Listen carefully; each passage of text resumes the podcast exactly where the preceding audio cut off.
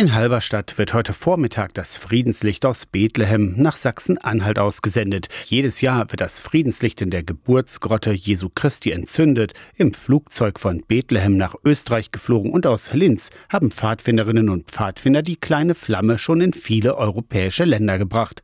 Um 10 kommt das Friedenslicht im Dom zu Halberstadt an und wird nach einem Gottesdienst weitergeschickt ins SAW-Land. Die flackernde Flamme des Friedenslichts werde so sorgfältig behandelt wie sonst nur das olympische Feuer, sagt Christian Darius von der Deutschen Pfadfinderschaft St. Georg. Die Flamme erlischt nie. Das ist wirklich auch das Wichtigste, dass wirklich sichergestellt ist, die Flamme erlischt nie. Evangelische und katholische Pfadfinderinnen und Pfadfinder schicken das Licht heute weiter ins SAW-Land. Tausende Kilometer ist die Flamme gereist. Und in dieser ganzen Zeit kein einziges Mal ausgegangen ist.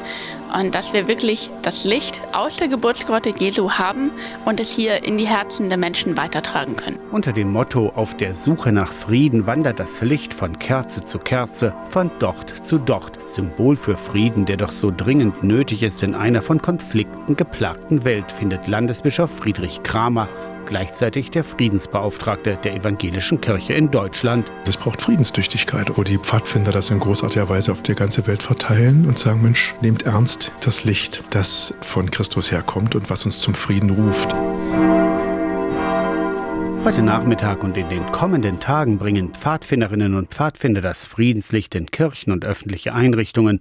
Von dort könnt ihr euch das Friedenslicht auch zu euch nach Hause holen. Aus der Kirchenredaktion Torsten Kessler.